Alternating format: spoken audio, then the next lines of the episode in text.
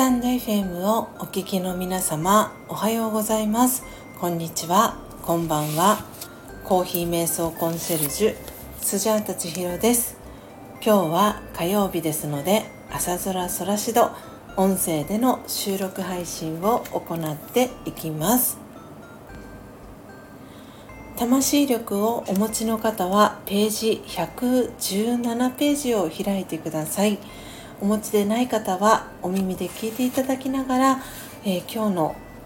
ページの、えー、気になるところ、えー、ありましたら、えそちらを、えキーワードですとかフレーズ気になるところがあれば、えー、ぜひそちらをノートですとか手帳だったりに、えよかったら書き出してみてください。え今やっているこの「あさぞらソラシド」での、えシリーズというのがえー、こんな時にはどうしたらよいでしょうという Q&A の、えー、ところを、えー、朗読をしています。で今回は人と比較して劣等感を感じる時という時の Q&A です、えー、この人とで人と比較して劣等感を感じる時というところの QA は Q&A は1234全部で4つあります、えー、ですので今日は一番最初の、えー、Q&A のところを、えー、朗読をしていきます。でそれを、え読んだ中で私が感じたことだったり、え体験談だったりをシェアしていきたいと思います、えでは始めていきます。こんな時はどうしたら良いでしょう？人と比較して劣等感を感じる時。質問1友人は私より外見も頭もいいしいろいろな才能もあります。つい自分と比べてしまい羨ましくて自分もその友人のようだったらどんなに幸せかと思いいじけてしまいます。という質問です。それに対しての答えです。世界に一つだけの花という歌もあるように誰もがユニークな存在です。本来は比べられるものではありません。あなたにはあなたにしかない良さがあることを見つけてください。オームシャンティー。いかがでしたでしょうか？今朝は魂力117ページ。こんな時はどうしたらよいでしょう？人と比較して劣等感を感じる時の1つ目の質問。そして1つ目の答え。117ページ目を朗読していきました。皆様どんなキーワードどんなフレーズが、えー、心に残りましたでしょうか？えー、そしてこの Q&A を聞いて皆様は何を感じましたでしょうか？これってものすごくよくあることではないでしょうか？特に私たちはその学校教育の中でテストだったりとか、えー、いろんな、えー、活動っていうのを小中高、えー、の中でねやってくるやってきたこともありえー、人によっては大学とか、えー、専門学校とかっていうところでいろんな周りの学生の人たちと切磋琢磨したりで逆にこう周りの人とこう順位をつけられたりとかっていうところでこう人と比較してあ自分なんてとかあ自分はこうだなとかっていうふうに劣等感を感じることって多々あったと思いますしもしかしたら、えー、今でもそういう環境に身を置いている方もいらっしゃるかもしれません。でその質問の中の答えに「世界に一つだけの花」という歌もあるように誰もがユニークな存在ですという答えが書かれていました本来は比べられるものではありませんあなたにはあなたにしかない良さがあることを見つけてください。ということで外側にフォーカスを当てるのではなく自分自身の内側にフォーカスを当てていってください。当ててみてください。ということが答えで、え、書かれているかなと思います。この「世界に一つだけの花」というね、えー、歌は確かえっ、と「紅白」この歌がリリースされた時の年とかは本当に皆さんがたくさんこの歌を歌っていたのではないかなという記憶が私はあります。ちょっと今試しにこの「世界に一つだけの花」という歌がいつリリースされたのかをちょっと調べてみたいと思います、えー、Google 先生の力を借りて。で今ねこの歌を歌っているグループはもうすでに解散をしましたよね。えっと2002年だそうですリリースは。え合ってるのかな？ちょっとお待ちください。アルバムのリリースは書かれていますがちょっとお待ちくださいね。えっ、ー、と2003年。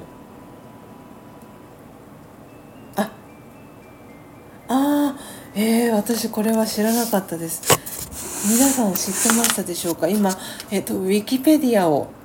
開いたんですけれども「世界に一つだけの花」は日本の男性アイドルグループ SMAP の楽曲。作詞作曲は牧原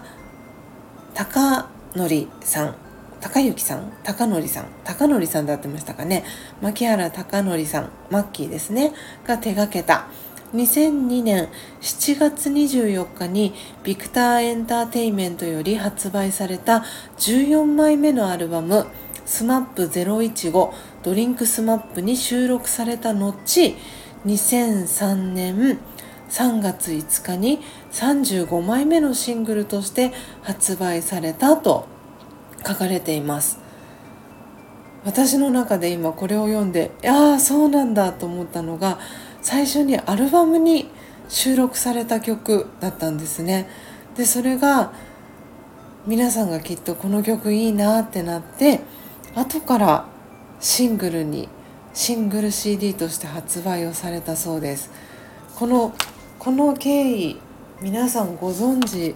でしたでしょうか？わあ私は知らなかったです。なのでねこの SMAP ファンだった方もたくさん、えー、もしかしたらこのね音、えー、スタンド FM 聞いてらっしゃるお聞きの方の中にはいらっしゃるかもしれませんがきっとねそういう方はもちろん知ってるよという方がたくさんいらっしゃるかと思いますけれどもはあ逆アルバムが先だったんですね。なるほど。いや本当にこの「世界に一つだけの花」は結構社会現象になったのではないかなと思っております。なんで2002年ですよね。でシングルバージョンで出たのは2003年なので今から20年前。ということはスジャータは二十歳。1回目の成人式の時っていうことですね。なるほど。なんかものすごく今歴史を感じました。そこからね20年という月日が経って今こうやってねあの私はラジオガの学びを、えー、10年以上を、えー、続けながらラジオガの生き方をベースに、えー、今この10年近く、え生きてきたわけですけれども結構この二十歳の時とかの影響ってものすごく皆さんにとっても大きかったのではないかなというふうに思いますし私がラジオガを学び始めた28歳の時は、えー、これはねスジャンナのどんな時もオムシャンティーチャンネルの中でも、えー、つい先日あのお話をさせてもらいましたが、えー、28歳の時に私は出会っていてでアンナさんが28歳、えー、7の倍数の時っていうのはこう女性は変化があったりする年っていうね話もちらっとされていました。なので女性の28歳の時っていうのはこう30歳を目前にして例えば結婚したいとか子供が欲しいとかそういうこのライフステージの変化のタイミングだったりもすると思うのでいろいろとこう思い悩んだり考えたりとか何かこう新しい決断をしたりとかキャリアアップしたりとかそういうタイミングだったりもするのかななんて思ったりもしました。私も自分のこう28歳ラージヨガを出会った時の当時を振り返ってみると人生の中でどん底だったなっていうタイミングに、えー、ラジオガに出会ったなと思っています。そこから、えー、12年、えー、12年目に今なっているんですけれどもこうやってラジオガを学び続けていてラジオガを学び続けていたからこそ、えー、出会えた方、えー、今こうやって関わっている方がいらっしゃるなというふうに感じていますし私自身が本当に日々幸せに、えー、明るく楽しく元気に前向きにそして軽やかに、え、生きることができているなと感じております。というわけで、え、今日は人と比較して人と比較して劣等感を感じる時どうしたらよいでしょうか？というね。はい。そんなえー、質問に対する Q&A でしたけれども私もまさにこの最近これと同じような出来事があったりしました。でその時に私が最終的にしたことはあなたにしかない良さがあることを見つけてくださいと答えの中にもありましたけれどももうとにかく自分自身にフォーカスを当てていきました。えー、スジャータだからできることスジャータにしかできないことって何だろうっていうのを自分の頭の中で考えてでそれをやってみよう実験的にっていうそういうところから、えー、始めました。で本当にそれが結果的に少しずつ、